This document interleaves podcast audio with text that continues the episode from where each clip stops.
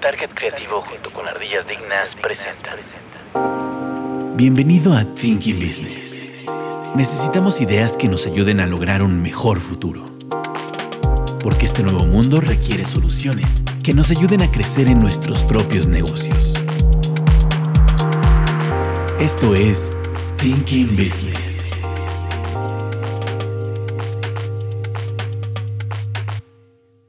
Bienvenidos a Thinking Business. El día de hoy nos acompaña Ekatzin Martínez, ¿Qué tal? ¿Cómo están? Carlos Francis, Buenas tardes. en los controles Gabriel Aguilar, Y Héctor. no, él no vino, Bueno, y su servidor Juan Manuel Hernández. Le ponemos falta, ¿no? Y además nos debe una comida. exacto. Dos.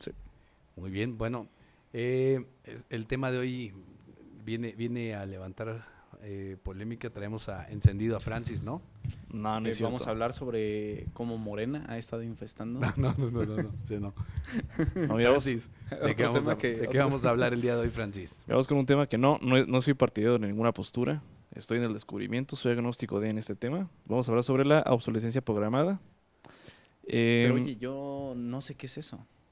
ah, ¿Qué bueno, es eso? bueno, pues quédate en el episodio. Si hubieras, estu- si hubieras hubieras estudiado estudiado. lo que nos mandaron, ya sabrías qué es eso. Exacto. Exacto. Mira, tengo, se llama obsolescencia programada o obsolescencia eh, planeada. Eh, se define como la acción intencional eh, que hacen los fabricantes para que los productos dejen de servir en un tiempo determinado. Claro. Estos, bueno, está dividida de forma general en tres tipos. por función, que es cuando sale a la venta un producto más avanzado, por lo cual pues el producto, el producto que tienes que compraste ya pierde su utilidad. De calidad, em, pues vaya, ¿no? De que deje de servir a poco tiempo, que es el Y ya más tiene común. fallas, ¿no? Y el de deseo, ese es más eh, por el estilo y el mood. Hay pues marcas que a veces son la versión híbrida de estas tres. O sea, que podría ser como un fast fashion de... De hecho, bueno, fast fashion entraría Son dentro de esto. Sí, entre ¿no? las tres. Exacto. Bueno, yo creo que más bien la de calidad y la de deseo. Y la de deseo. Yo siento que más está más enfocada a la de deseo. O sea, que te, Deseo y calidad. que te dice así de, oye, este, cómprame y uno cae. Y aparte, esta, mm, em, pues, la obsolescencia pues está eh, distribuida pues en varias, eh, en varias industrias, ¿no? Tenemos la de, la de electro- le- electrónicos, tenemos en la medicina, tenemos en alimentos, en la industria textil. Digamos que se ha empezado a hablar mucho de este tema en los últimos años, precisamente eh, de la mano del te- de los teléfonos, eh, de los smartphones, eh, precisamente porque hubo varios casos en donde, pues de alguna manera, la- la- las empresas no habían sido muy claras. Creo que uno de esos casos era el tema de, los iPhone, ¿no? Sí, por ejemplo, el iPhone en el 2018 fue, eh, creo que Francia les había metido una, una multa. De hecho, Francia lo hizo con, con Apple y con varias, con varias marcas de impresoras como Canon, este, HP y otra más, en las cuales pues se dieron cuenta, ¿no? Lo que pasa con los cartuchos de que, de que tienen como una cierta durabilidad y que se, se rompen o fallan.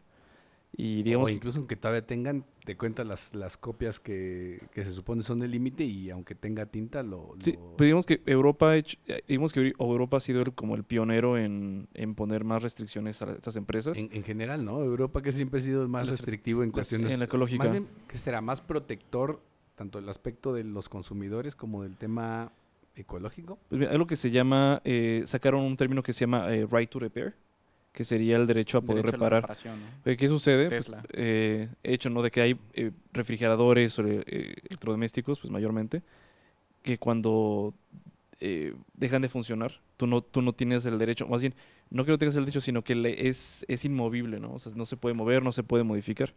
Y pues esta propuesta en Francia, em, de hecho hay un, hay un sello eh, que está investigando que se llama el sello ISOP, que es como el, el sello eh, característico que, que tienen las empresas para poder, em, digamos que, mostrarse como eh, sostenibles, no sustentables. Ok. Ok. Am- Platicando nada más rápido ahorita que comentábamos de Apple, el caso fue más o menos así. Eh, la gente en general, eh, los usuarios de Apple, lo que estaban observando es que sus teléfonos cada vez eran más lentos en la cuestión de cómo operaban. Sí, sí, sí. Y era una cuestión que pues para muchos de repente parece- parecía que pudiera ser algo subjetivo, pero finalmente resultaba que lo que estaba pasando en general era que los teléfonos conforme pasaba el tiempo se iba restringiendo la velocidad que utilizaba, por ejemplo, el procesador, Procesador. para estar haciendo las diferentes cosas. Es decir, tu teléfono con- conforme iban pasando los años lo que hacía era trabajar a menor velocidad. Lo Y- cual hacía que obviamente sintieras tu teléfono operando más lento. Y eso a- aunado también a, la, a las actualizaciones que ya a partir de cierta generación o ciertos modelos ya dejaron de estarse pues desarrollando. Claro, que el, que el hecho es, digo, ahí de lo que comentas, es, si le metes la actualización, normalmente ocupa más recursos, Sí, ¿no? claro, sí, sí, sí. No, aparte de un lado de que cada año se hacen estrategias de marketing y eso ha sido casi casi el,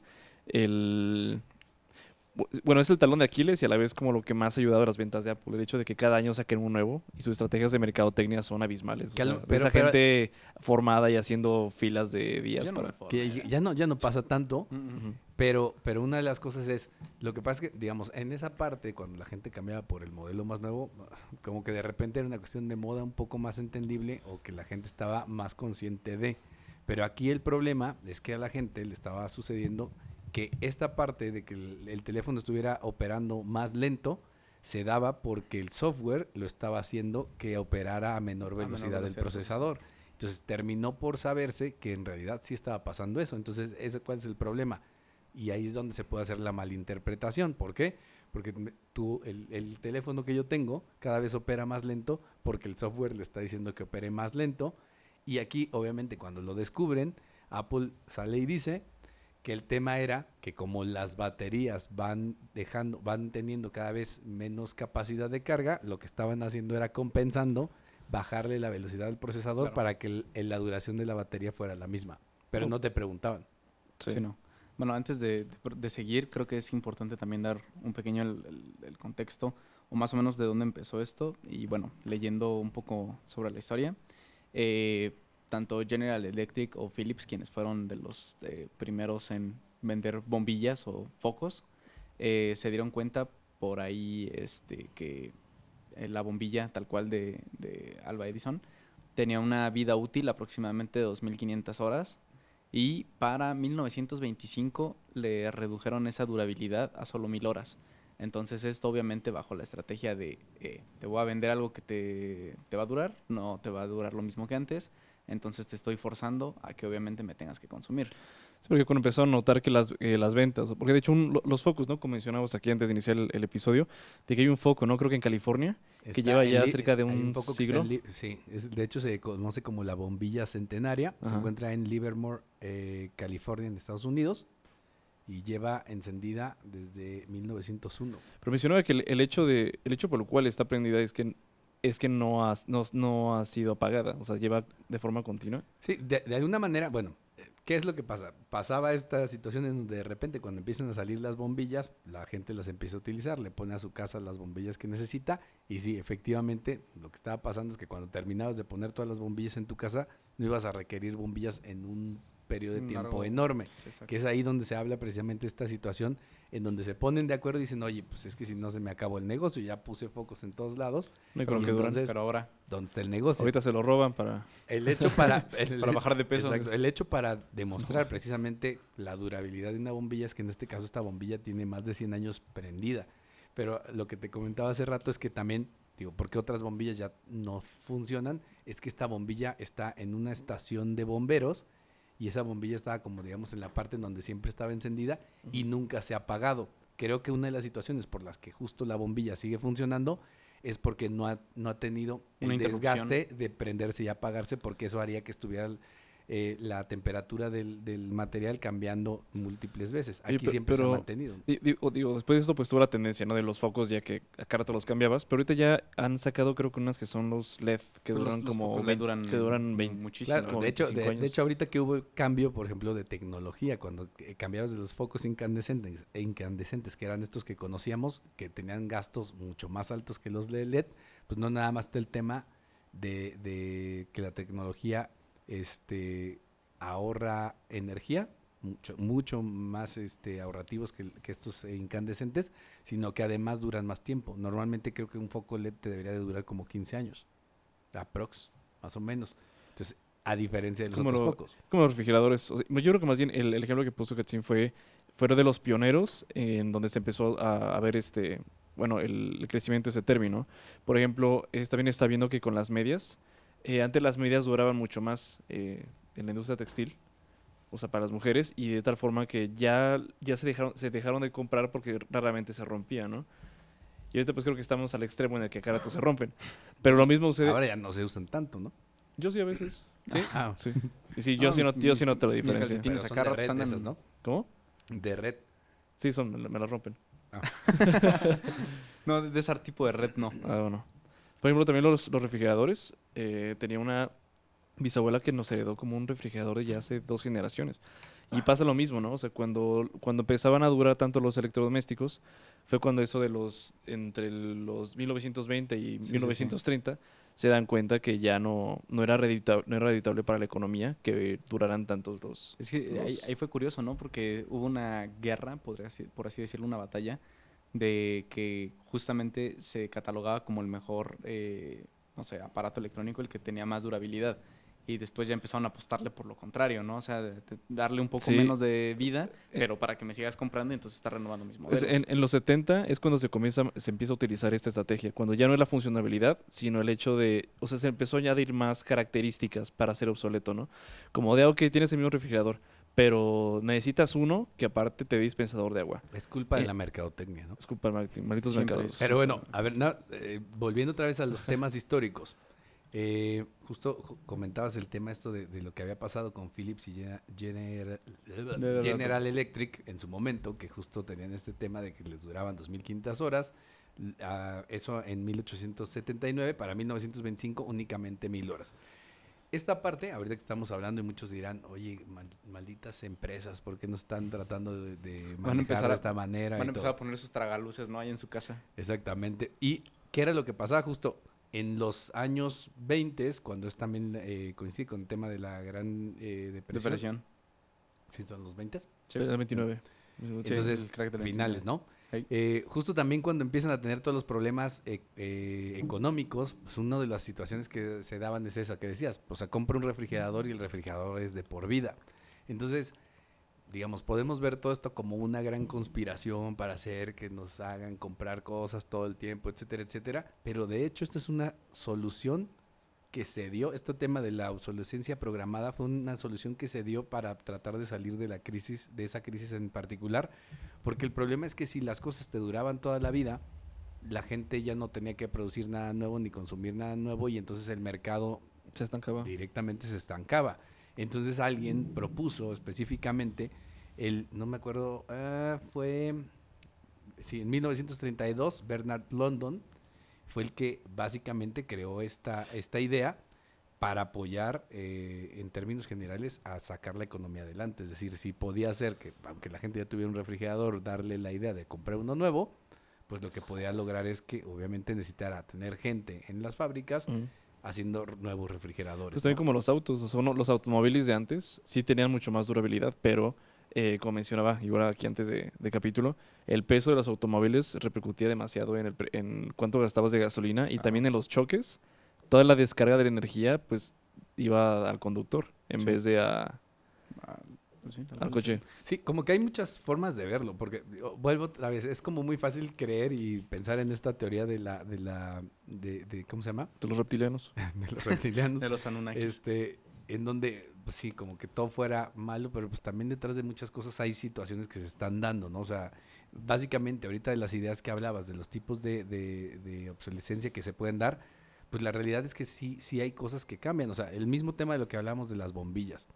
Hoy en día no podríamos seguir con los focos incandescentes porque simple y sencillamente eso sería un tema que eh, sería eh, negativo, por ejemplo, para la ecología, por la cantidad de electricidad que necesitabas utilizar con las bombillas incandescentes. Entonces, en realidad, su función, aunque era la misma, ahora tienes algo que es mucho mejor y que te va a permitir, si estamos tratando precisamente de reducir el, el tema de la huella eh, de carbón y carbono. todo este, eh, de, todo este tema ecológico, eh, pues precisamente una de las cuestiones que te lo va a permitir es reducir los consumos, por ejemplo, de electricidad y además que ahora lo tienes que utilizar para otras cosas. No podríamos seguir utilizando este tipo de bombillas simple y sencillamente porque van en contra de esta situación. Y otras cosas que van cambiando con el tiempo, no lo mismo que hablamos de los autos. Los autos a lo mejor antes sí, los chocabas y quedaba igualito el coche. Pero y, ahora, adentro, y ahora mucha gente se queja porque dice, ay, chocas y el coche se destroza. Pues sí, nada más que la diferencia es que cuando tú Pero tú no andabas en, destrozas. en- en un coche de los 70 y chocabas y el coche quedaba entero, pero no. toda la gente adentro estaba muerta porque el coche no estaba hecho para absorber el golpe y ahora están hechos al revés para absorber el golpe y que la gente adentro quede bien, pero el coche absorba todo, el- un impacto en caso de, de- de, eh, ese tipo de situaciones, ¿no? Pues sí, pero nunca pensamos. Pues no, pero es a, a lo que voy. A veces es como muy fácil el decir, oye, es que nos están viendo la cara, están tratándose de aprovecharse de nosotros, y ahí está el punto. Entonces también como que a veces habría que ver, por ejemplo, en términos de función, de calidad o de deseo, cuáles son las... Más bien yo creo que a veces dependería de cada quien lo que está haciendo, porque por ejemplo, si tú tienes un teléfono, precisamente tienes un iPhone, y lo estás cambiando cada año, pues en realidad, ¿por qué lo estás haciendo? ¿Por función? O sea, ¿tiene algo diferente que realmente requieras como para cambiarlo o es únicamente por el tema del deseo de tener el último? Yo creo que va más por Gabriel. deseo. Gabriel. No, digo, es, es- es como el tipo de cosas que justo pues no, no puedes culpar tanto a la empresa, aunque la empresa pone lo que la gente está buscando, pero es también ese tema, ¿no? Es que somos sometidos ante las garras de la mercadotecnia y nos arrastran como animales al matadero. E- e- Es que ese es el tema, que es muy fácil echarle la culpa a otros en Siempre, cuestión de cómo siempre. estás tú Bueno, al final. También está creando, viendo ¿no? eh, que en las, en las editoriales, con lo que son libros de texto o libros para escolares, hacen exactamente lo mismo. Cuando, cuando eh, para evitar que, que la gente vendiera sus libros a, a generaciones nuevas, lo que hacían es que, pese a que el mismo, pla- el mismo plan, eh, lo, lo único que hacían es que igual algún ejerci- ma- ejercicios matemáticos los cambiaban, o sea, si cambiaba el plan de estudio, cambiaban cosas para que fueran Me pues, estás medianamente decir obsoletos. Que, que ahora ya no se llama Paco el Chato, sino es Juan el... Chato el Paco. Chaco el Entonces, eh, por ejemplo, también eh, mencionamos también aquí atrás de episodio el, con la comida.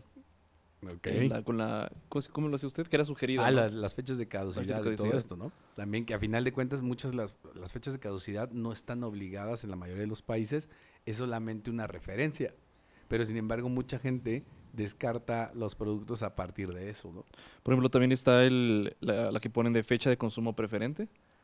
Pese a que el de- producto no pierde sus propiedades y no está podrido, pero igual no lo usan en mejores Que condiciones. de hecho igual sería como lo más correcto, ¿no? Fecha de consumo Preferente. preferente. eh, sería más, más adecuado que caducidad. Sí, porque pasa el día y es como de, no, pues, eh, si, si, si yo, yo, un- yo un ejemplo, si voy veo un producto que está un día de expirado, yo la neta no, no lo consumo.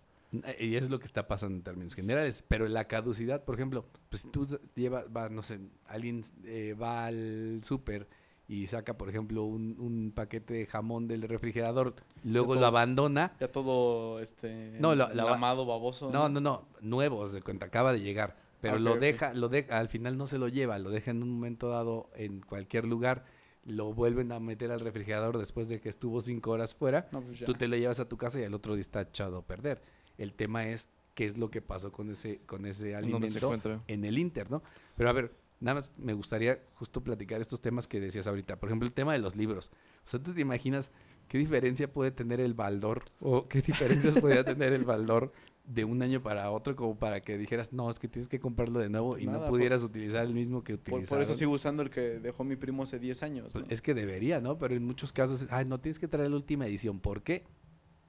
O sea, realmente cuáles serían. Oye, en no me estás casos? hablando de la ley del IVA ni del ISR Órale. que te acepta los cambios. No, o el, el caso de la- los No creo libros, que- los no libros que- de historia. No creo que álgebra haya cambiado mucho de acá para Claro, ¿no? O tres sea, años atrás. Es ¿no? que en esos es en donde se vería Hoy, más, ahorita ¿no? ves a Miguel Hidalgo que se identifica como, ¿Cómo no binario? como no binario, güey. No, pues que, ¿qué tal que No. pasa lo mismo que en, en la- el billete de 50, ¿no? La, la ilustración de, de Morelos ya va Sí, cambiando. cada vez más guapo. Más, guapo, ¿no? Sí, Es que más ese es el guape. tema. Y el Guape. problema, el problema es con esos libros. Bueno, ahora que los cambiaron. esos acá libros- Benito Juárez con Botox, ¿no? Lo, lo entiendo ahora que cambiaron a los libros de la 4T y que ya está cambiando un poco la historia o bastante. ¿No has visto los, los nuevos No, libros ¿en de historia? Sí, están, ya los están cambiando ¿Ya un están poco cambiando la historia? Sí, el- bueno, tal vez en el tema de, los de los libros de historia sí lo puedo entender un poco más porque terminan como siempre acomodándolos los gobiernos de Ah, acuerdo, para que sea mejor. de a su- de acuerdo a su- Sobre todo la contemporánea. exactamente. Entonces, sí, se está convirtiendo como dictadura en Corea del Norte, ¿no? Ya Andrés Manuel inventó este el No, carro, no. Y la luz. y- pues, nos van a No caer. manches. Este, Bueno, pero bueno, presidente malo. déjame te rescato. Vamos a regresar al Baldor. Ese Nah. no puede haber cambiado. O sea, realmente no hay como una situación en donde pudieras pensar en que no pudieras seguirlo utilizando, Es ¿no? que ya le pusieron lenguaje incluyente a todo.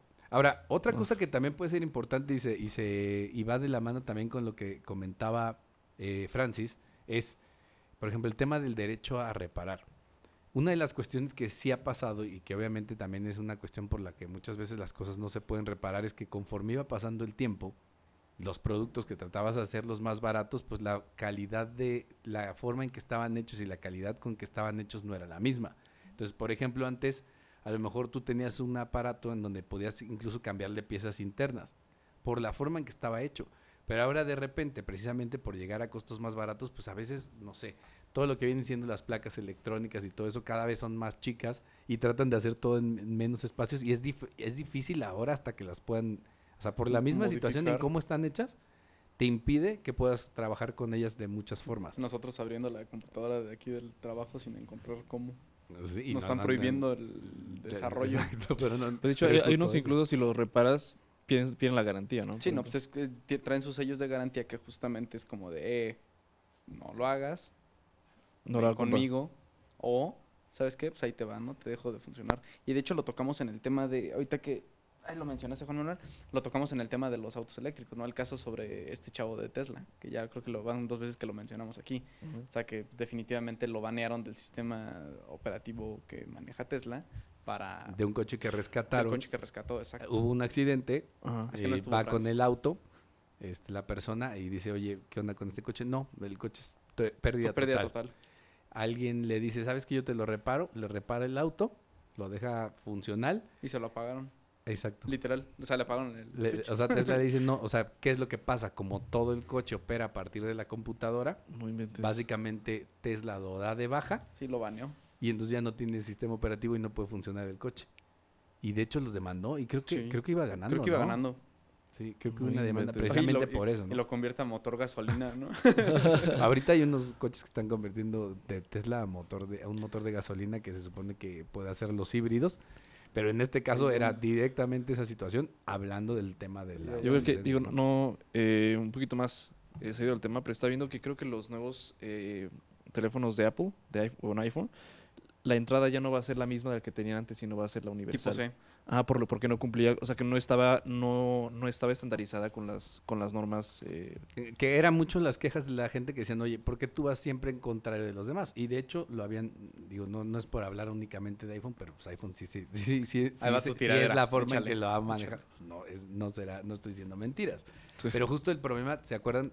Antes también que tenían siempre su entrada propietario en cuestión de conexión de cable, que siempre era la de ellos, y todos los, todo lo que tenías que comprar, por ejemplo, las bases de bocinas, ¿no? Y sonido, que había, por ejemplo, unas carísimas de, de, la marca Bose y, y, tenías y, ya tenías y llegaba al puerto. Ricardo, ¿no? También tenían Exacto, había muchas, ¿no? le invertías una lana y de repente, de buenas a primeras, un día llegaron y cambiaron. La exacto. ¿Y qué pasa? Te quedas con eso Ahí tenías que ir a no, tenías que comprar este el, adaptador y ya poder colocarlo así de tas. Pues, o, que de la nada nos hace como tres años que quitaron la entrada auxiliar.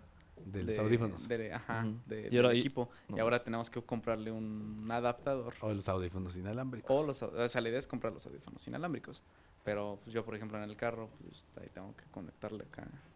Sí, y además otra cosa que dicen, por ejemplo, es que si ya tienes entradas que pueden ser universales, pues normalmente lo que puedes hacer es que nada más tienes que tener un cargador para muchas pues cosas. sí, ya creas una hegemonía y ya te quitas de andar este de.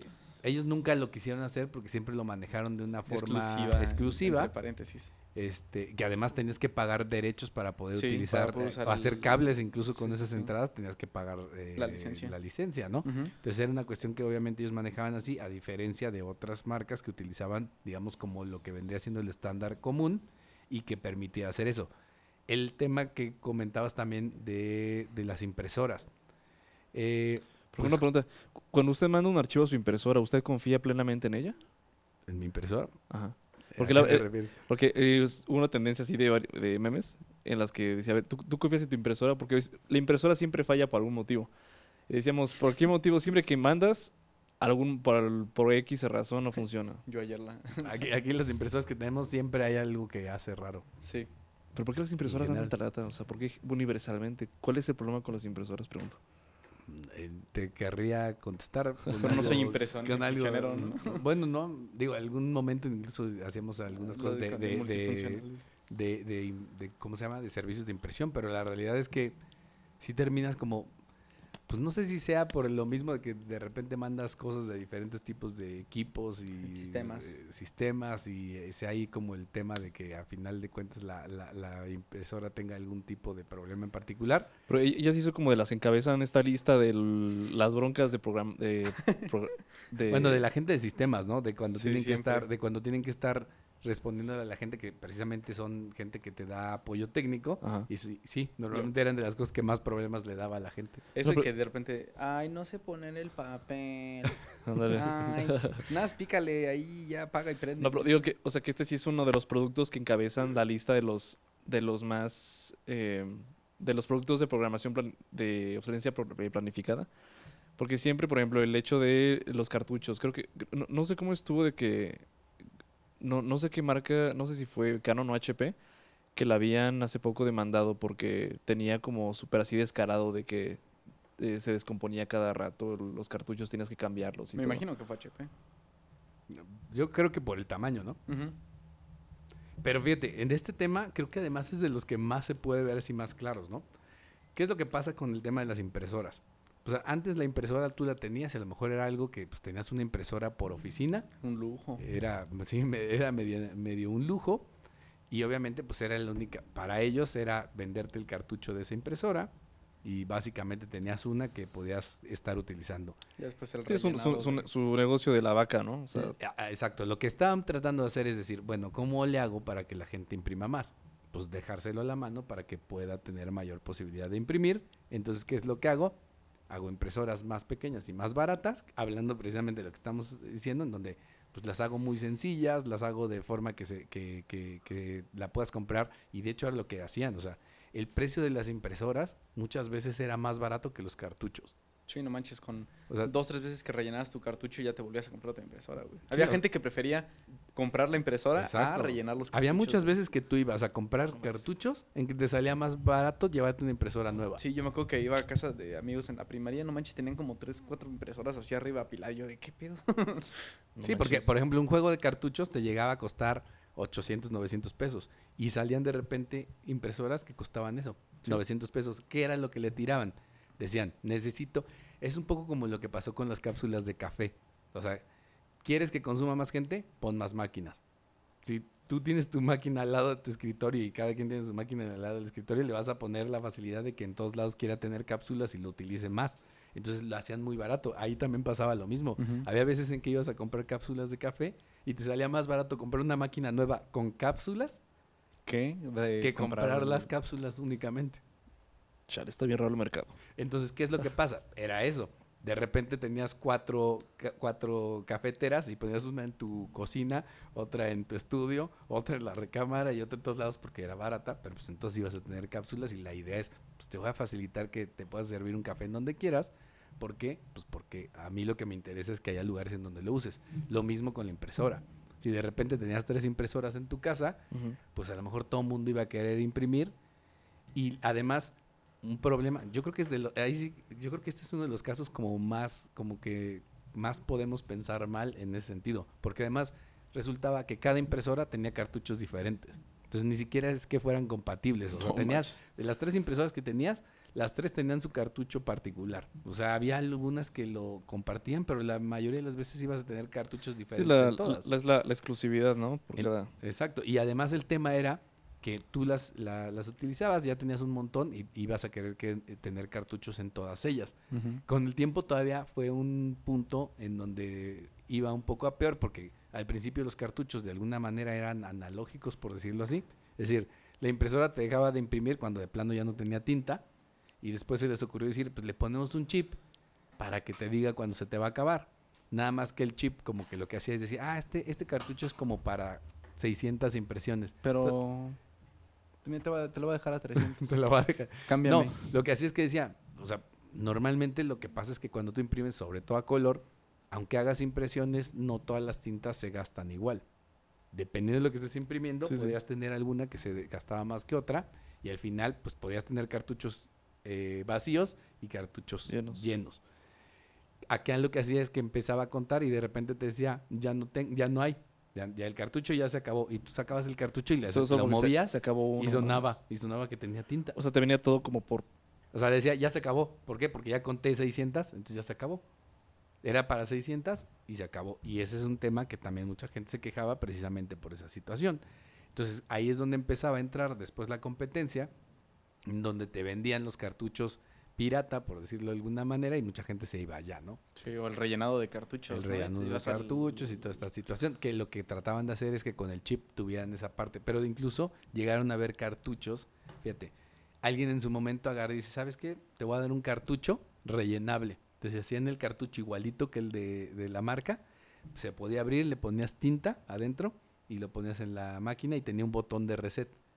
Porque ya. lo que hacía es que era un, un chip parecido al que tenían los otros, que igual se acababa, pero tenía un reset para que dijera, ah, no, otra vez estoy en cero. Y entonces los cartuchos así funcionaban.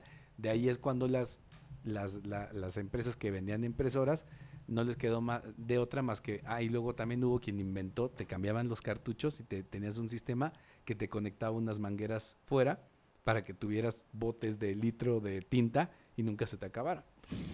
Que eso fue otra cosa que hacían, pero también en esos tenías que tener el botón de reset para poder seguirle continuando y que otra vez empezara. Te puedes quedar a la mitad de una impresora y te, una impresión Ajá. y decía, ya se acabó. Le tenías que resetear y ya volvía a, agarrar.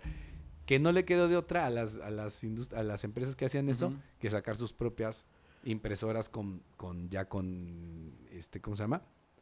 Con tinta rellenable precisamente para eso. Entonces, a ver, ahorita ya hemos abarcado electrodomésticos, eh, bueno, electrónica, Libros. eh, libros, medicina, autos. medi- eh, medici- bueno, medicamentos igual lo mismo que con los alimentos, reducen el tiempo de, de caducidad.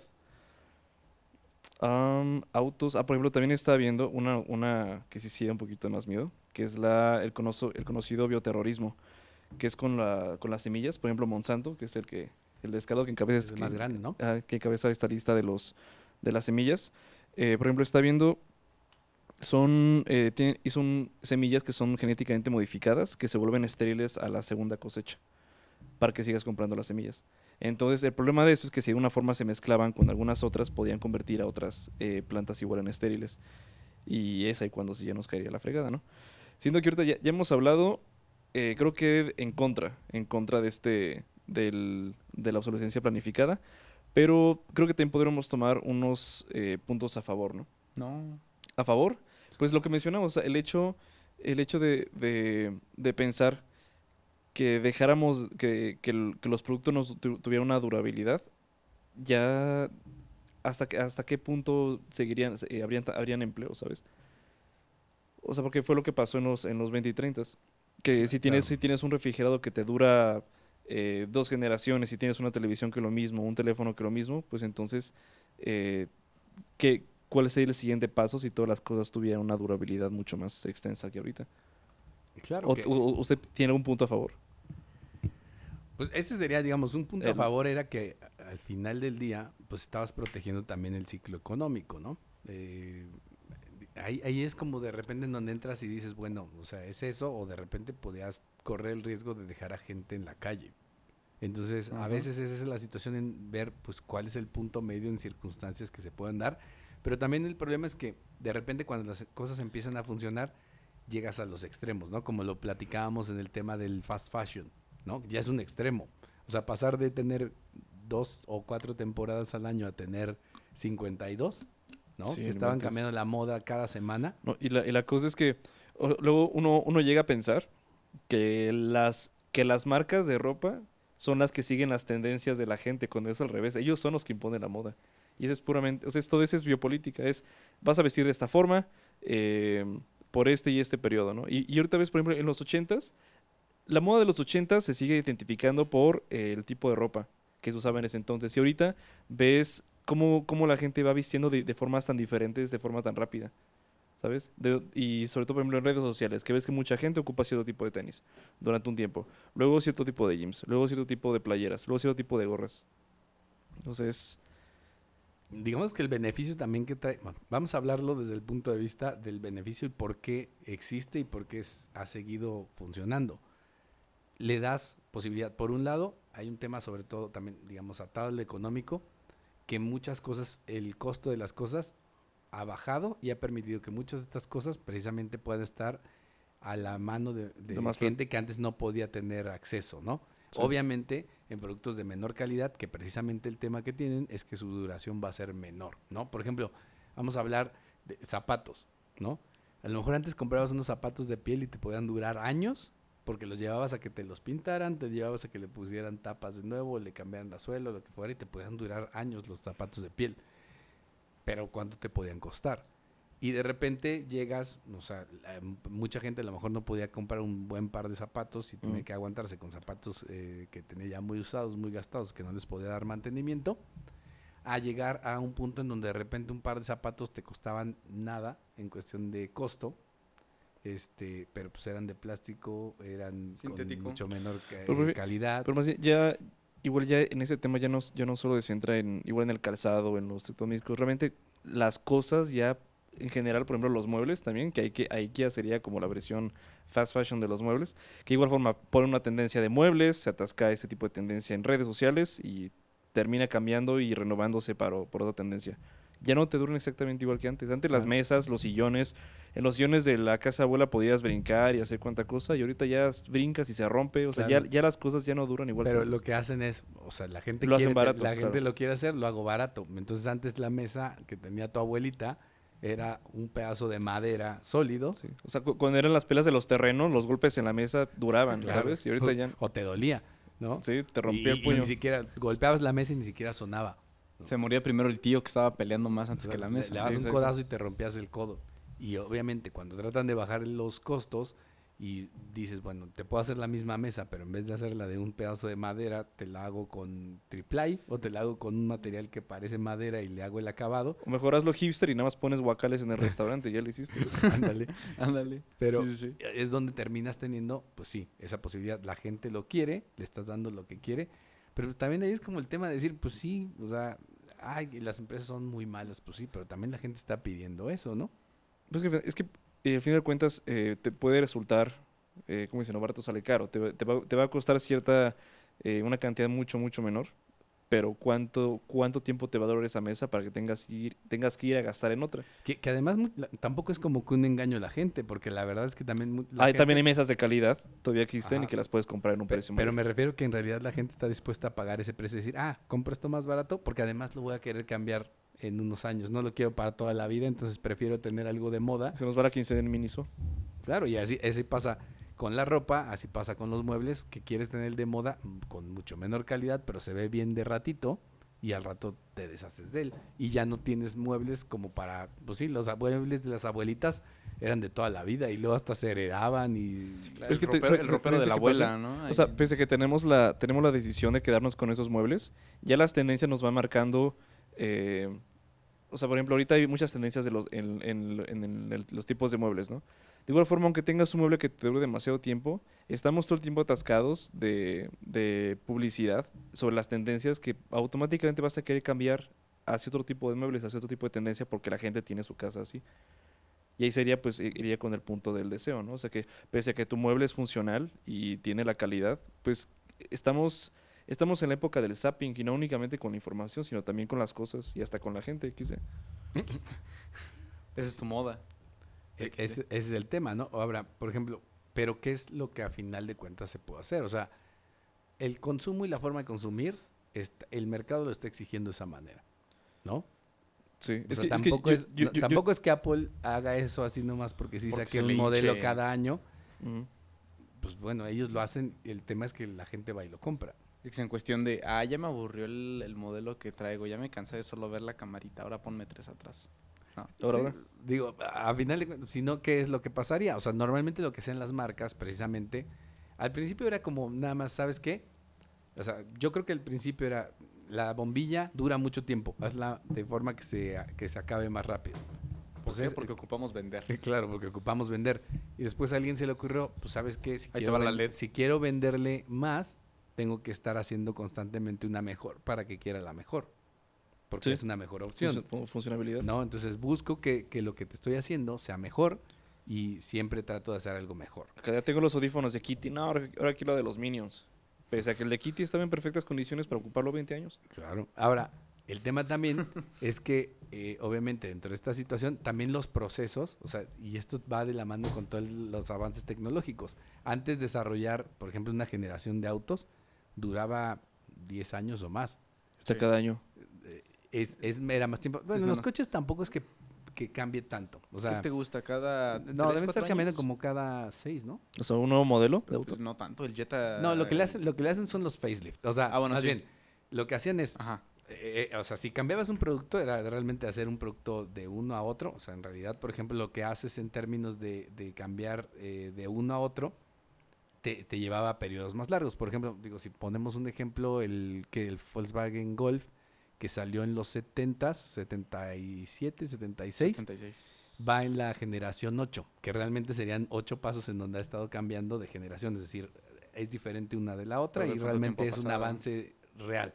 Son 8 generaciones, entonces ya si le ponemos a pensar en términos de eso, nos fijamos que están más espaciados los cambios. Y, y ahorita esos están ahorita tuneados y con la bebecita bebelina a todo volumen. Ah, También, pero lo que voy es, obviamente cuando dijeron, oye, pues está bien, así vas haciendo que quiera, si uno compró uno, después de en seis años va a querer comprar el otro más nuevo y así te vas. Pero pues de repente dijeron, oye, pero si se los- no le podré vender Más en vez de esto a la mitad del, del Tiempo. del tiempo. Y lo que alguien se inventó fueron los facelift, que lo que hacen es, básicamente es la misma generación, ah, cámbiale los focos, ponle aquí esto acá diferente y, y ya Sí, se sí, ve el mismo, pero con algunos detalles diferentes que cuando lo veas digas, ay, ese no es como el mío, ese tiene esto que se ve más bonito. Yo con el March. Pues yo creo que ahora sí que fueron directamente a la psicología humana, ¿no? Porque el humano Claro. siempre está en búsqueda de, de una, de, o sea, dado que somos insatisfechos, siempre estamos buscando una modificación, algo nuevo. Y, es, y lo mismo es, por ejemplo, con el caso de las redes, ¿no? Siempre estamos con la búsqueda de la premiación, premiación, premiación, premiación. O sea, estarnos premiando el tiempo con, con cosas diferentes. Y ahora sí que, de verdad que yo creo que el fast fashion, el- bueno, el fast fashion, bueno, no la moda, más bien sería la, la obsolescencia planificada, está inmersa casi, casi ya en todo. Y el problema es que el- Todo. en todo, Menos el sistema educativo, güey. Ajá, pero el pro- el problema es, el problema aquí es, o sea, es, am, bueno, primeramente el me- en el medio ambiente, por la cantidad de recursos que nos estamos agotando, pero no, del otro lado, ¿cómo contrapones, cómo contrapones eh, un modelo que, da empleo a, a demasiadas personas? Eh, ¿Sabes? O sea, por eso yo digo, yo digo, eh, al, al principio de cuando de investigar el tema dije, no, pues voy a defender la postura de, de consumir Ven- menos, venías con etcétera, tu ¿no? playera del Che Guevara y, ¿Cuándo, y- pero Ve la taza, ve la, ve la taza. en la que está tomando. Aguante, Oye, no me che, quemen, eso es detrás de cámaras. Y trae una... una- Pero ve el color de ropa que trae, es muy Guinda. de... Ajá, no, no, no. De Ah, militar. de guinda, dice. De, de caudillo, ¿no? Ajá, traes ropa de ejército Verde, zapatista. verde tirando la guinda. No, Pero ya en esta investigación dije, oye, pero ¿de, qué, de qué otra forma, de qué otra forma man- eh, mantienes la economía circulando, no? Claro que ahí es como tratar de, y precisamente, por ejemplo, en el tema de los alimentos, que ahí se habla mucho de esta situación, y ahí el que está metido en eso es el hermano de, de Elon Musk, eh, Kimball Musk, que justo lo que está tratando de ver es, o sea, ¿qué pasó con el tema de alimentos? Y lo que él, él ha visto es la cantidad de alimento que se desperdicia es enorme. En Estados Unidos creo que es más del 40% de los alimentos que se producen se desperdician Más que ellos tiran toda la basura. para empezar con ellos, ¿no? Entonces, en realidad, ya lo que decían, eh, hoy en día el mundo no tendría que sufrir de hambre porque en realidad tienes producto suficiente para darle a todo el mundo. Es la De distribución. repente el tema que puedas tener es la distribución. De hecho, más bien es, somos, estamos en la primera época de la historia en la que muere más, muere más gente de exceso de, de exceso de alimento Claro. que por falta de ello, ¿no? Claro, y ahí, por ejemplo, me parece interesante la, el- la postura que tiene él, porque no es como decir, ah, sí, la comida chatarra, bye. Es como, ok, llegamos a este punto y llegamos por una razón, porque estábamos buscando tener o darle de comer a todo mundo, las cosas se fueron dando así y llegamos a este punto en donde ya vamos a suponer que tocamos fondo porque los alimentos bajaron mucho en su calidad, buscando tener la cantidad necesaria. Y él lo que dice creo que es muy interesante porque no es como que yo satanice todo, sino a ver, ok, ¿cómo, cómo nivelamos el poder tener las cantidades que necesitamos con la calidad y con, y con procesos mucho más eficientes o óptimos o sustentables, ¿no? Que eso es interesante, o sea, ok, la carne se tiene que consumir, sí, ¿cómo le hacemos para que sea el consumo pueda ser precisamente que no haya tanto desperdicio, que no haya tantos problemas en cuestión de, de o, o se compense un poco los temas de lo que utilizas para, para mantener Pa- una vaca y todo eso, que decir, ah, ya no comas carne, ¿no? Es Ya, como... ya vamos a empezar contra los, este... No, yo no dije nada de los Veganos. veganos, no empieces, por favor. porque nos vamos a ir. No, tres horas. Ya lo único que le falta a Francis convertirse en vegano, ¿no? No, pues ya está entrando la transición. Pero hace rato se echó, se echó un pozole. Con, Pues no, y- Con pollo, entonces no. no yo, puede. no, yo una vez dije, me gustaría ser vegano, más Está- no voy a ser Estás vegano. ligando, ¿no? ¿Qué? Querías ligar o algo así. Nah, no, no, no. no. Puro tofu, ¿no? Tofu. Pero igual, mira, igual, a- igual un año, nomás por experiencia. Ahorita igual, eh, retomando un poco lo de medio ambiente y todo esto, me quedé pensando en, por ejemplo, eh, el equipo, eh, cambio de un celular. O sea, conforme va pasando el tiempo, claramente la condición de la batería se va deteriorando, entonces más tiempo vas a estar conectado con tu enchufe a la corriente eléctrica y vas a estar consumiendo electricidad y shalala, shalala, shalala.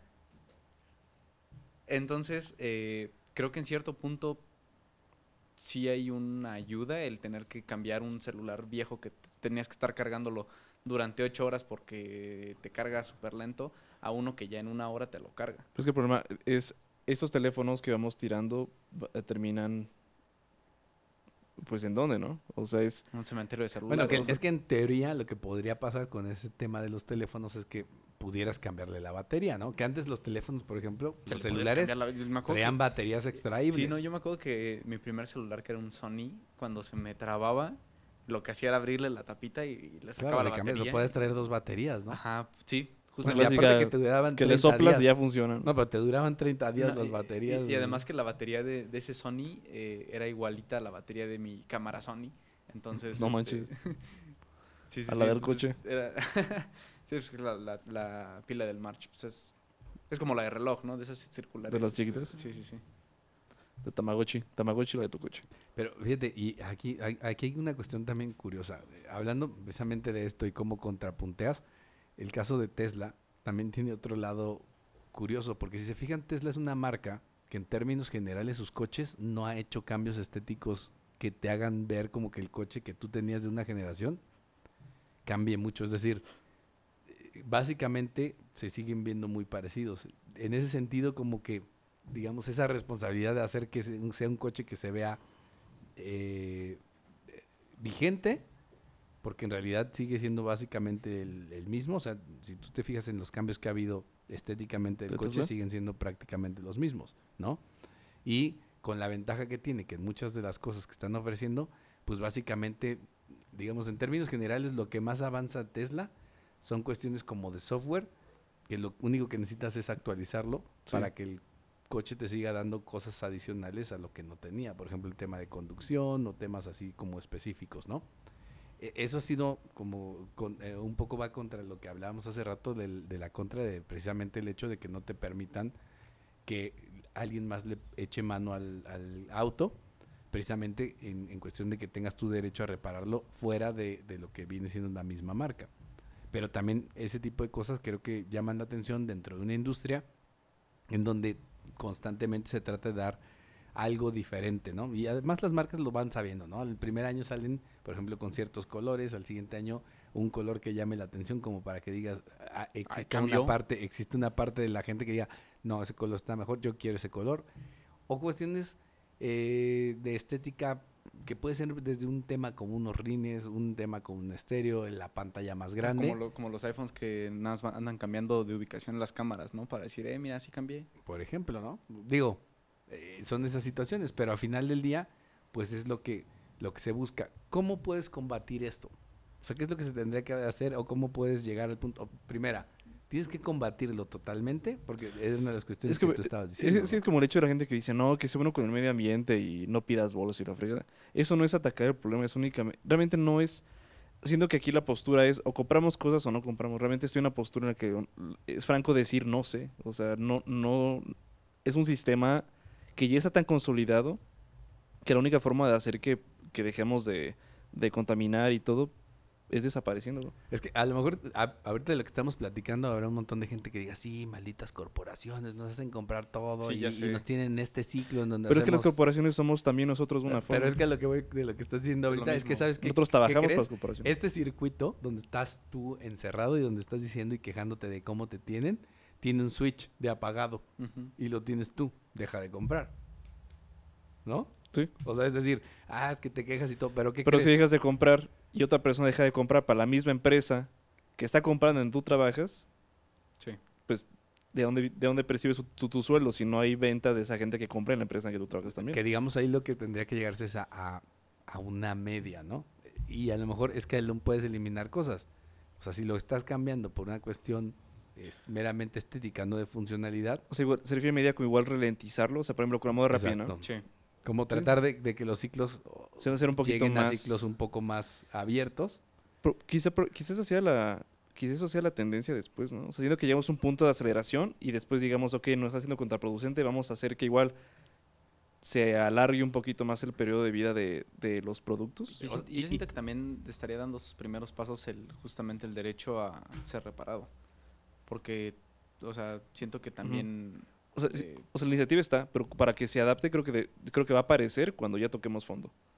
No, pues yo siento que no estamos... ¿Tan lejos? O siento que ya estamos tocando fondo, la neta. O sea, no creo que estemos tan tan lejos de eso. O sea, pero, pero al final es, todo, esto, todo, esto, parte de una necesidad del humano de siempre querer algo mejor, ¿no? Pero el Pues problema es que es, es así, eso. ver, el ejemplo, problema es que cada vez ahora lo quieres mejor, pero ya el, el- el problema es como la temporalidad es y yo creo que ese es el tema también de a veces la gente el no estar contenta con las cosas que se le pasa tan rápido y el hecho de tener cosas tan rápido y que de repente te hayas acostumbrado que los cambios pueden ser tan rápidos Ya te da la inercia que quieres Exacto, algo. que la felicidad de conseguir algo te dura tan poco que luego luego estás buscando Es que lo algo así. Antes, o sea, en la historia de la humanidad, los inventos duraban, un invento antes duraba mucho, duró mucho más tiempo, ¿no? Porque la, la misma ciencia, entre más, entre más eh, se va innovando, es cada vez más rápido, ¿no? O sea, Sí. va- es como si fuera a la inercia de una velocidad. Entonces, ya estamos tan acostumbrados a que queremos las cosas, o sea, queremos las eh, cosas nuevas todo el tiempo. de manera ¿no? inmediata. O sea, antes no sé, fue el invento de la rueda y ese duró hasta la fecha, ¿no? Fue el invento del, del primer tipo de reloj, tanto. La televisión a blanco y negro duró tanto. Y de la nada, la- las revoluciones eran cada vez una y otra y otra y otra, que Se ya estamos acostumbrados a que queremos las cosas nuevas todo el tiempo. Y en muebles, en ropa, en electrodomésticos, en telefonía, en hasta en, hasta en, o sea, los ingenieros sociales que son los que manejan, los que están detrás de la, de la psicología de las redes sociales, por ejemplo, Tinder es una de ellas. Está haciendo que la gente piense en la, en la inmediatez. Y eso, eso también sucede con las personas. Y es una ingeniería social que no únicamente ocurre ya con las cosas, sino nuestra forma de verla, en nuestra, nuestra, nuestra percepción de la vida siempre es ahora eh, más rápida en todo. Y, y- y bueno, y ahorita precisamente de lo que hablas, también seguramente si nosotros pusiéramos lo- en, en un cronograma cómo se iban dando esos avances de la, de las, de la ciencia y de la tecnología de los humanos, seguramente veríamos que, o sea, en esa era un año, pasaba, un año tenías un invento muy grande y luego pasaban 10 años, Años, y venía otro, otro. y así. El problema es que, y hay que, hay que verlo, y también entender el contexto, es que probablemente desde los años 80 a ahorita, Sí. la forma en que las, las tecnologías avanzan es, es este, Vertiginosa. Sí. O sea, estás hablando de que probablemente de un- ya ni siquiera es de un año para otro, en meses, algo que tenías, ya hay algo mejor. O sea, tan solo, o sea, pasamos desde el Internet que... ¿Cuándo se comercializó el Internet? ¿Como en los 80s? Sí, más o menos a finales, yo creo. O sea, pensar que- de los noventas, ¿no? que en 40 años ya estamos a que en solo 40 años estamos a punto de dar la segunda revolución que es el metaverso. Cuando antes una revolución te duraba un siglo, medio siglo, Así o un siglo estimadamente. Sí, y, y es eso, o sea, y eso creo que nos ha acelerado porque nos acostumbramos a tener cosas nuevas demasiado rápido. La tecnología va tan rápido Que la- es la misma inercia que la va empujando hacia arriba. Exacto, porque, o sea, teníamos, es que es bien fácil, o sea, en los años 80, a los 70 tenías computadoras que ocupaban un, salón completo. Y eran de gobierno. completo. Y eran para gobierno. Eran para gobierno. De repente empiezas a tener en esos momentos una computadora, este, que, o sea, imagínate, cuando inventaron el abaco, que lo inventaron en China, Así. y era una máquina, una calculadora, básicamente. calculadora. Pues, ¿cuánto tiempo habrá durado el abaco siendo el instrumento de cálculo que había en ese entonces? Para los comerciantes. ¿Siglos? Tal vez. Sí, siglos. ¿Siglos? Sí. ¿No? Y ahora tenías una computadora en términos de, de- que a lo mejor en los 80 pasaba, y, y ese avance que estaba en ese momento, pues se cayó en, en menos de, de probablemente 10 años. Y además cuando vas pasando, o sea, estamos hablando de computadoras que ocupaban un, un cuarto completo, este, a computadoras que podías tener en tu casa, pero con unas capacidades que, es más, ni siquiera nos podemos imaginar hacia abajo Ajá. la capacidad que tenían las computadoras de ese entonces porque ya tenemos un estándar demasiado alto de lo que puede hacer un teléfono. Lo máximo que ¿Y puede. ¿Sabes qué pasó antes? Que en la globalización es, apareció un invento en una civilización y ahí se estancaba. Otro invento, No la otra civilización. Entonces, nada. cuando, y cuando eh, surge la globalización, eh, al grado que ya, ya se abarcaron todos los y el último rincón del planeta, ya tenemos un nivel de conexión que la innovación ya no únicamente es por regiones, sino es mundial. Entonces, si los, chi- si los chinos sacan algo, los estadounidenses automáticamente lo saben. Si los ingleses sa- sacan algo, los alemanes también. Entonces ya estamos en un sistema de integración que la, La competitividad. co- la competitividad es universal y ya no es regional. Exacto. Y eso pues también creo que es lo que ha impulsado precisamente esta situación. Y creo que esa parte del contexto, entenderla, también porque nos hemos acostumbrado a que las cosas cambien tan rápido por eso. O sea, Y es este que- año sale sí. un producto que tiene algo X que era lo mejor, por ejemplo una cámara, pero en tres meses sale otro que tiene otra cosa mucho mejor porque el desarrollo te permite hacerlo. ¿no? Pero es que ahorita estaríamos, si quisiéramos ralentizarlo, sería. eh, sería casi, casi. O sea, imagínate, tienes a, a generaciones. digamos, nosotros- yo soy del, del, del 97. Y más o menos, pues, eh, viste, ¿no? Cuando van, cuando salió el correo electrónico, viene internet y poco a poco va más rápido, ¿no? Pero ¿qué pasa con las generaciones que ya están, que ya han nacido en una época donde todo es tan rápido? ¿Cómo ralentizas eso? Si una empresa dice, ¿sabes qué? No, pues en vez de igual sacar un teléfono al año, vamos a sacarlo cada tres, ¿cómo haces que la gente se acostumbre a ese, a ese ritmo, no? Pues la empresa pierde ganancias. Exacto. ¿Cómo le haces? Pues deja de comprar, pero ¿cómo le, cómo, cómo le enseñas algo a la gente? ¿Cómo le... Se ha vivido ¿Cómo, siempre cómo- así cómo es que la gente, nació. ¿Cómo es que la gente desaprenda algo si, las, si desde su cuna las indagado este...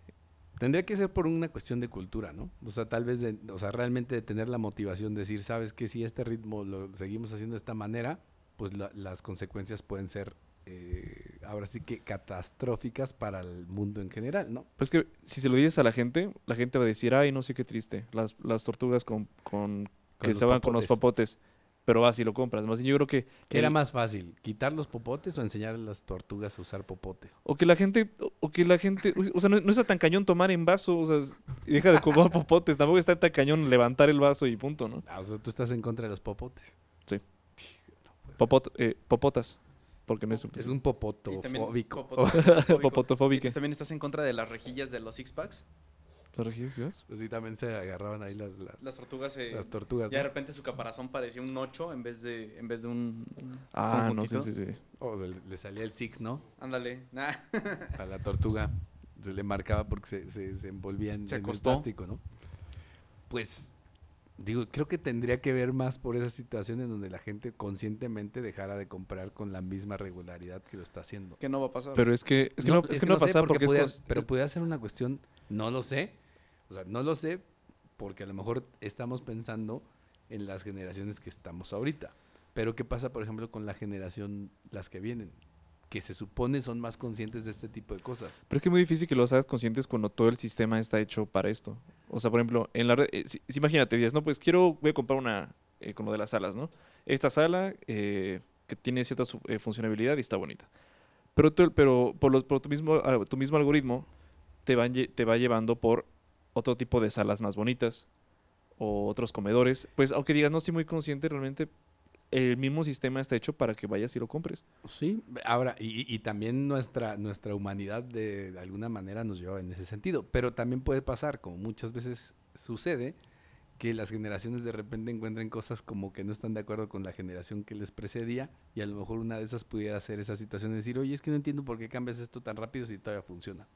Y a lo mejor esa parte de conciencia, que algo se habla de que son más conscientes los, los, este, las nuevas generaciones, No, no sé. precisamente pasa. De hecho, me pasó el fin de semana con, con eh, en casa de mi hermana, que estaba mi sobrina, y justo estaba, estaba con una cámara de estas de fotografías de, de ¿Del estas rollo? instantáneas, no, Ah. de las instantáneas, ¿no? Y entonces la utiliza y saca, eh, te- ya había acabado el cartucho, iban a tirar el cartucho a la basura, el cartuchito de plástico, y los regañó. No, no tires el cartucho, estás contaminando. y estaba Ah, regañando, y pues sí, sí, sí, sí es cierto. Pero ¿qué voy a hacer con el cartucho? Hay que reutilizarlo o, o búscalo, le dice a su papá, bueno, vamos a reutilizarlo. Pues sí, pero hay cosas que no puedes reutilizar porque nada más tienen una función. Sí. Pero a lo mejor vuelves al punto de decirle, bueno, ya no quieres contaminar, sí es cierto, ya no compres más fotos. porque entonces cada vez que cartuchos. compras, entonces estás teniendo que Es como el café, como hace rato, ¿no? El café que estoy tomando, que es el de. ¿Cómo se llama? Las cápsulas. Las ¿no? cápsulas. Todos los cafés de O cápsulas. sea, por cada, cada café es. Pues un, una cápsula, una y cápsula un de plástico, plástico. de este Y está- algunos hasta dos cápsulas, ¿eh? depende que, que sea. Eso es lo que se está encontrando ahora las tortugas. Ahora eso- no son popotes, ahora son, Son cápsulas. cápsulas. Los van a usar como gorritos de guerra, ¿no? No sé, como de Mario Bros. Ándale. Puede ser, pero, pero bueno, eh, pues sí, yo creo que partiría de, de ese tipo de situaciones. Vamos al cierre. ¿Con qué cerramos, eh, Katzin? Yo me encuentro en, en opiniones encontradas porque por una parte eh, he sido víctima de, de- de- pues sí, o sea, de que justamente algo me deja de servir y tengo que recurrir a comprar algo. No, pero si algo te deja de servir, estás en lo correcto, ¿no? Sí, claro, o que me empieza a fallar cuando aún no es el momento, ¿no? O sea, también ahí son otras cosas que no, no, no está cumpliendo con su encomienda original. Pero eh, creo que definitivamente eh, podría decir que hay que eh, recurrir eh, a sí, analizar un poco más sobre en qué vamos a estarnos actualizando en cuestión de, de- tecnología. Creo yo que es a lo que más está orillado esto, porque justamente la obsolescencia tecnológica es la que está más presente. Pero pues sí, o sea, hacerlo de, de manera inteligente, tratar de eh, seguir las, voy a sonar como en primaria, pero sí tratar de seguir las, las reglas de las tres R's, ¿no? Tratar de reciclar, reusar y ¿qué era? reutilizar. Reutilizar, justo. Entonces, eh, justamente también por el medio ambiente. ¿no? Tampoco somos un Greenpeace, pero pues, no hay que dejar de preocuparnos por eso. Tarde o temprano nos va a matar. Arriba los popotes. te Arriba los popotes. Ok, yo. Francis. Híjole, yo, no- yo francamente no tengo una postura eh, tan, tan clara. La verdad que sí es un, sí es un tema que, que, que con, que con el tiempo me gustaría, me gustaría pues, estudiar más. Em, creo que está, está, no, est- no está, no estamos tampoco al punto de decir, "Ay, pues cómprate algo, un teléfono y hasta que y hasta que ya veas que de plano no, no funciona para nada, lo cambias. Yo creo que la forma en la que tenemos que igual cambiar las cosas, que no sea tanto por su valor emocional, sino funcional. E igual, ¿no? O sea, no el, el llegar a un punto en el que no compremos las cosas eh, eh, y, las, y las cambiemos a cada rato, sino igual darle como un equilibrio, ¿no? O sea, igual cuando ya algo no, no esté funcionando, pues saber que naturalmente hay cosas que sí podemos tirar, pero tampoco llevarlo al, tampoco llevar al extremo de, de comprar cosas eh, solo por comprar. Entonces, em, esto pues sí tendrá que ser un cambio bilateral, tanto por empresas, tanto po- eh, por consumidores. Creo que ahorita, eh, igual aunque pensamos que estamos cerca, yo creo que aún no estamos cerca para, para tocar fondo. Yo creo que igual va a faltar un poco más hasta que ya nos, hasta que ya tengamos que... eh, ¿Qué sería tocar fondo? Ay, no sé. Es que siento que por ejemplo, para allá un cambio así de, de apocalíptico, de apocalíptico, tipo re- un modo revolucionario, ya debería ser cuando ya estemos viendo las consecuencias de una forma más grave. Todavía, todavía no las estamos viendo. Y creo que por, por más que pensemos que estemos cerca, igual todavía va a faltar un poco más. Pero eh, le- no creo, no creo saber ni está, ni, ni está cerca de saber cuál sería la solución eh, pues a esto, ¿no? Porque si estamos tomando que estamos tomando en cuenta de un lado cómo está afectando el ambiente, pero por otra eh, la cantidad de la, la cantidad de empleos y, y- cómo detiene la economía el hecho de dejar de comprar cosas, pues ambas nos están llevando pues al diablo, ¿no? En, en ambas situaciones. Entonces, este, pues vemos cómo va surgiendo, cómo va surgiendo este, em, pues este caso de aquí ya a, pues a varios años y a ver si ahí ya sí les podía dar una conclusión más fija, porque de momento no sé. ¿Cuánto de, de tiempo te damos para que nos dé la solución? Pues sigan de aquí Thinking Business a unos 20 años. Va. Entonces, es, un, es seguimos un, aquí, este, ¿no? es, es Ya un, les eh, digo. es un compromiso de, de Francis. A ver si la a 20 vida- años de cómo nos va a dar la solución a este tema. A ver si la vida no me toma en cuenta como obsolescencia, ¿no? Y ya me Sí, güey, dan ya- de baja. Me dan de baja el trabajo el por... nuevo. eh, El nuevo. No, de la vida. Pues, pues también este tema de la, de la obsolencia laboral con el tema de la inteligencia artificial. Eso igual nos tocará ver ya cuando tengamos que hacer nuestro examen de próstata. Sí, faltan un par de añitos, pero va a Eso ser un hecho. Muy ya, bien. cierro. Bueno, eh, pues bueno, definitivamente eh, interesante el tema. Creo que a final de cuentas eh, hay que ver los dos lados, eh, las dos caras de esta moneda en donde finalmente esta parte de la obsolescencia programada ha sido, por un lado, una herramienta que nos ha permitido hacer que las economías puedan de alguna forma eh, trabajar y que mucha gente tenga precisamente la posibilidad de generar eh, por medio de un trabajo este, pues una aportación a la economía. Eh, creo que sí hay una situación en donde de repente nos hemos ido a los extremos, en donde, por decirlo de alguna forma, hemos abusado de esta circunstancia, precisamente acortando los tiempos de, de, esta obsolescencia programada eh, de una manera demasiado, demasiado este, exagerada, ¿no? Entonces, tal vez pasa el poder, el poder reducir esta situación eh, por tratar de encontrar un equilibrio para que, digamos, las cosas no se vayan a los extremos y no lleguemos a ese punto que comenta Francis. Hay muchas situaciones que se están tratando de, hacer hoy en día que tienen que ver, por ejemplo, sobre todo los europeos que lo han estado tratando de impulsar, el tema de las economías circulares, en donde lo que están tratando de hacer es que pues, los productos en el futuro eh, nuevos que se, que se hagan, pues en realidad vamos a suponer que sigas creando productos nuevos, pero que parte de los insumos que utilices pues sea realmente, por ejemplo, en electrodomésticos y productos electrónicos, pues sea de alguna manera obligatorio que estés reciclando ciertos materiales para que no estés teniendo que generar materiales o consiguiendo materiales nuevos para todos los productos que haya y precisamente estés acumulando con el tiempo pues una cantidad de basura que muchas veces se, se genera y creo que de esa manera pues también puedas lograr mantener la parte económica que es lo que te ha estado, eh, ha estado ayudando hasta este momento. Pero bueno, eh, les agradecemos mucho que nos hayan acompañado en Thinking Business, Ideas para Negocios Inteligentes. Hasta luego. Adiós. Hasta luego. No usan doble bolsa. Esto fue Thinking Business. Ideas que brindan soluciones que nos ayudan a crecer en nuestros propios negocios. Thinking Business. Una producción de Target Creativo junto con Ardillas Dignas.